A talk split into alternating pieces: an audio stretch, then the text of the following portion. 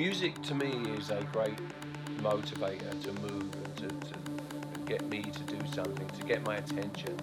Um, so I, when I'm writing songs, if I allow it, I think that that force, whatever that is out there, uh, which I try and sort of listen to, um, it, it comes through the music.